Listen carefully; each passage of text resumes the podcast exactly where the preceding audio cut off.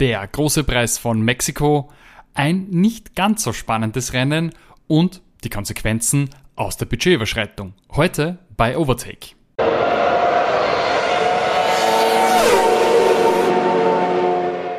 Hallo und herzlich willkommen zu Overtake, eurem Lieblingsformel 1 Podcast. Heute mit mir René.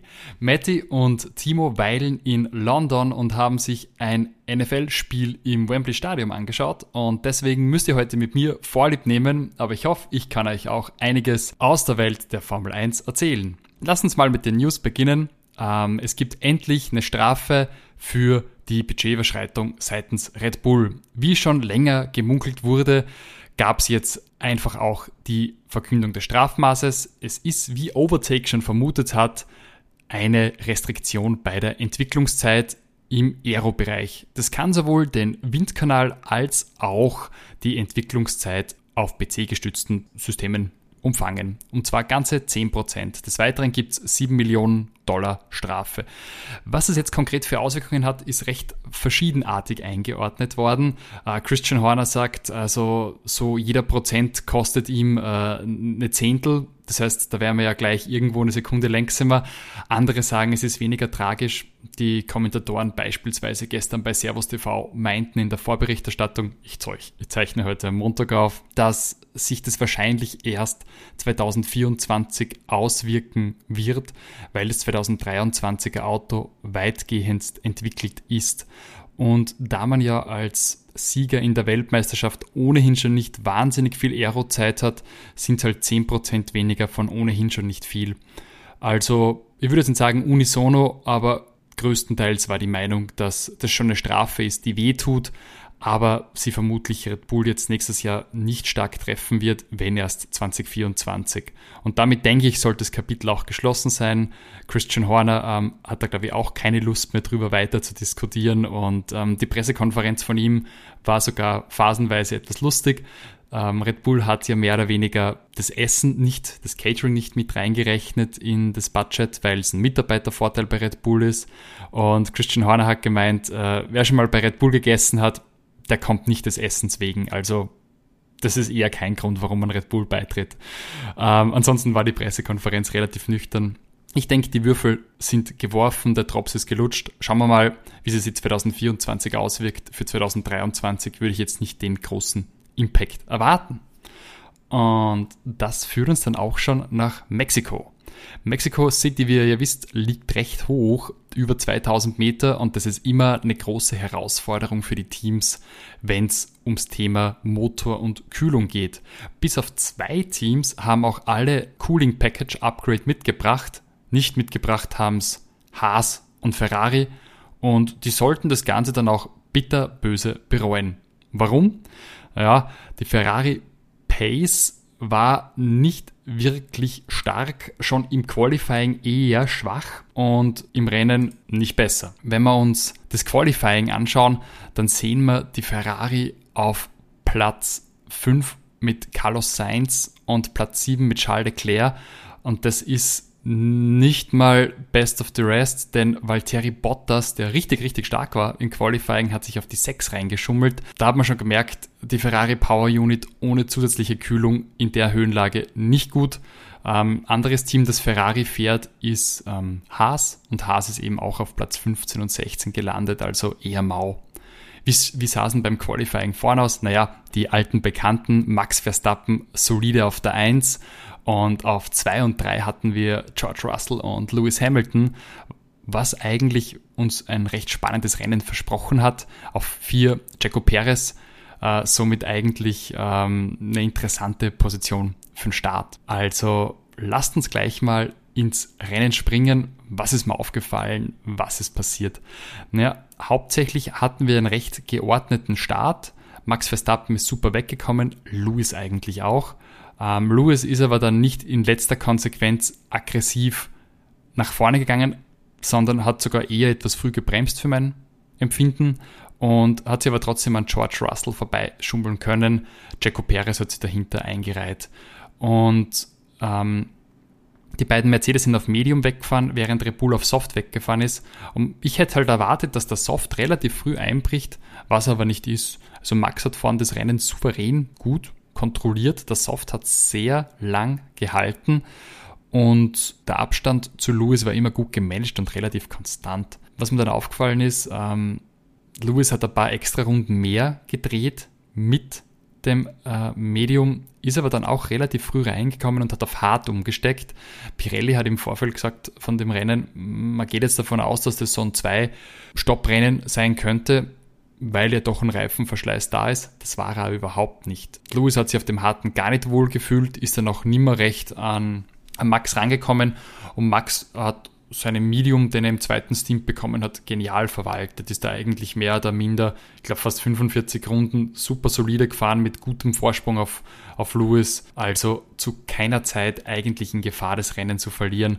Lewis und äh, der George hat auch hart bekommen, haben dann auch relativ ähm, zornig gefunkt, was das denn soll und äh, dass die Reifenwahl nicht gut ist und dass es nicht passt. Die Mercedes-Box war da der Meinung, dass das zum Ende des Rennens hin super sein wird. Der Medium wird einbrechen von Red Bull und sie werden da easy nach vorn fahren. Nein, was nicht. Also der Lewis war dann über 10 Sekunden hinten zum Schluss und hat es dann auch, glaube ich, irgendwie auch schon mehr oder weniger aufgegeben und ist also dahin gefahren. Beim George ist es so, dass man meiner Meinung nach schon hätte irgendwie tapferer sein können, was anderes probieren können, ihn auch auf hart zu stellen, hat ihm jede Chance genommen, da den Platz 3 zu machen, den in dem Fall der Lokalmatador Checo Perez reingefahren ist. Also wir haben eigentlich kaum Änderungen gesehen gestartet sind wir mit Max Verstappen auf der 1, George auf der 2, Lewis auf der 3. Im Endeffekt ist dann Max souveräner Start-Zielsieg gut reingekommen. Gut, er war zwischenzeitlich mal nicht vor nach dem Boxenstopp, aber Boxenstopp bereinigt war es souverän.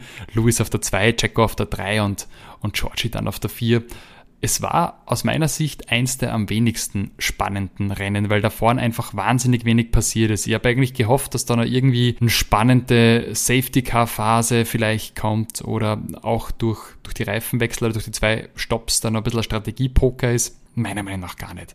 Ich meine, Jacko hat ein bisschen einen schlechten Stopp gehabt, der hat fünf Sekunden gebraucht, den haben sie ein bisschen verhunzt, aber mit dem großartigen Rebull ist es in Wahrheit auch gut zugefahren, die Lücke. Was da schon eher bemerkenswert oder interessanter war, sind eigentlich die Plätze dahinter. Wir haben da auf der 5 und auf der 6 Ferrari eben abgeschlagen, deutlich abgeschlagen. Meiner Meinung nach auch, weil eben die kein Update gebracht haben. Vielleicht hat man sie auch irgendwo so mit der Saison schon etwas zufrieden gegeben. Ganz toll ist äh, Daniel Ricciardo auf der 7. Wir haben wieder mal den alten Daniel gesehen im Rennen, was mir wahnsinnig gefreut hat, weil er hat ja wirklich nie wirklich Glück mit dem Auto, ist da nie richtig gut reinkommen, hat sich nicht wohlgefühlt, aber dieses Rennen war er on fire. Er war auch ein bisschen kontroversiell. Er hat nämlich ähm, beim Überholen von ähm, Yuki Tsunoda nicht allzu viel Geduld bewiesen, ist da recht gemein reingestochen äh, und hat dabei Yuki rausgenommen. Dafür gab es dann auch die 10 Sekunden Strafe. Nichtsdestotrotz ist er trotzdem vor Esteban Ocon ins Ziel gekommen und hat eben eine super Performance hingelegt. Es drohte wirklich ein sehr schwarzes Wochenende für McLaren zu werden, die ja nach wie vor in der WM gegen Alpine kämpfen. Doch Fernando Alonso hat wieder mal Pech gehabt mit seinem Motor, der ist mehr oder weniger puff explodiert. Somit hatten die dann nur noch Esteban drinnen, haben nur mit einem Auto gepunktet und somit weniger Punkte als McLaren errittert. Also Daniel mal besser als Lando, gut für ihn. Er auf Platz 7, Lando auf Platz 9. Tolles Wochenende für McLaren, unter Anführungszeichen, wenn man schaut, wer da noch vor ihnen ist. Und Esteban auch wieder rock solid auf der Platz auf Platz 8 gelandet, kann man nichts sagen. Wer auch noch eine kleine Strafe kassiert hat, war unser Freund Pierre Gasly, der letztendlich dann auf der 11 hinter Valtteri Bottas auf der 10 gelandet ist. Der hat Lance Stroll etwas zu beherzt überholt und ihn dabei ein bisschen rausgeschupft und dafür eine 5-Sekunden-Strafe bekommen. Das wäre jetzt an und für sich so das Problem. Das Problem für ihn ist mehr, dass er schon relativ viele Punkte auf seiner Superlizenz hat. Jetzt wird er wieder zwei bekommen. Und wenn er dann noch ein Vergehen macht, ist ein Rennen gesperrt. Das kam seit Einführung des Punkteführerscheins noch nicht vor, könnte aber für Pierre jetzt wirklich ein Problem werden. Die Punkte verfallen nämlich nicht mit der Saison, sondern zyklisch über Monate.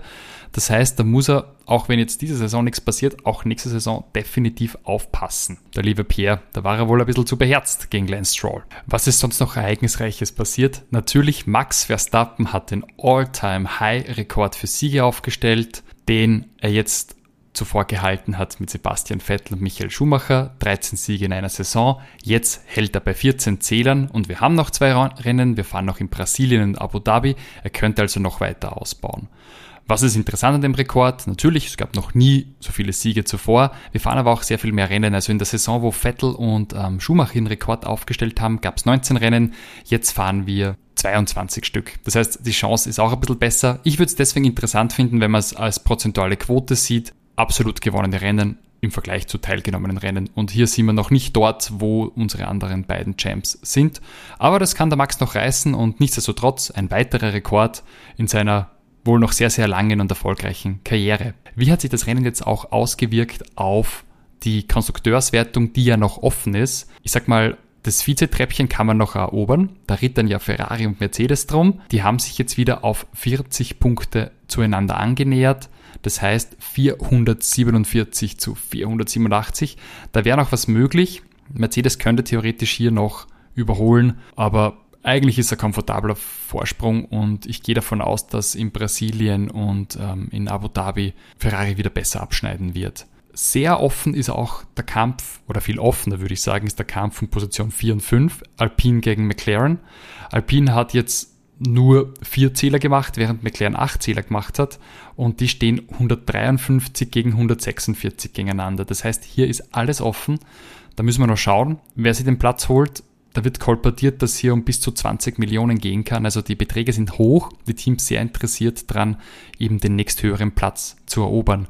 Und genauso sieht's bei Alfa Romeo und Aston Martin aus. Alfa Romeo hat ja in der zweiten Saisonhälfte nicht wirklich gepunktet. Ich meine, jetzt wieder ein Punkt, aber die stehen bei 53 gegen 49. Das heißt, auch Aston Martin hätte hier noch die Chance, auf Platz 6 vorzurücken. Und das gleiche bei 8 und 9, Haas und Alpha Tauri trennt genau ein Punkt. Also wahnsinnig spannend. Da kann sich nur alles verschieben bei den Plätzen in der Konstrukteurs-WM. Die einzigen, die mit Sicherheit zehnt, das sind das Williams. Aber Alpha Tauri kann Haas schlagen, Aston Martin kann Alfa Romeo schlagen. Also alles offen. Freunde, es bleibt spannend, auch wenn die, sage ich mal, Weltmeistertitel schon vergeben sind. Ähm, in der Konstrukteurs-Weltmeisterschaft ist noch gar nichts ausgemacht. Und wenn wir jetzt auf die Fahrerwertung gucken, dann sehen wir auch, äh, Leclerc gegen Perez haben wir einen Unterschied von 280 zu 275 Punkten. Checo jetzt sehr gut gepunktet als Dritter, Leclerc eher schwach. Das heißt, Checo momentan als Vize-Weltmeister gereiht. Da kann sich aber auch noch alles drehen. Ich meine, zwei Rennen haben wir noch.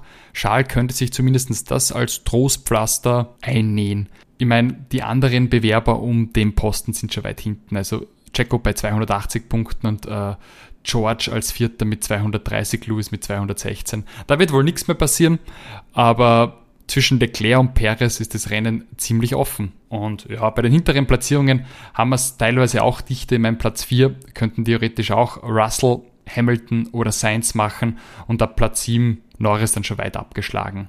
Zum Schluss werfen wir aber noch einen Blick auf das Rennergebnis. Auf 1, wie bereits gesagt, einen furiosen Max Verstappen, perfektes Rennen, zu jeder Zeit gut gemanagt, Strategie perfekt. Auf Platz 2 einen etwas glücklosen Lewis Hamilton. Ich glaube aber nicht, dass er Max hätte wirklich schlagen können, zumal er die Reifen gut gehalten haben. Also auch wenn die jetzt mit Medium gefahren wären, da Red Bull nur einen Boxenstopp gemacht hat, ungefährdeter Sieg. Auf Platz 3 den lokalen Matador Checo Perez haben sich die mexikanischen Fans und sein Herr Papa natürlich sehr gefreut.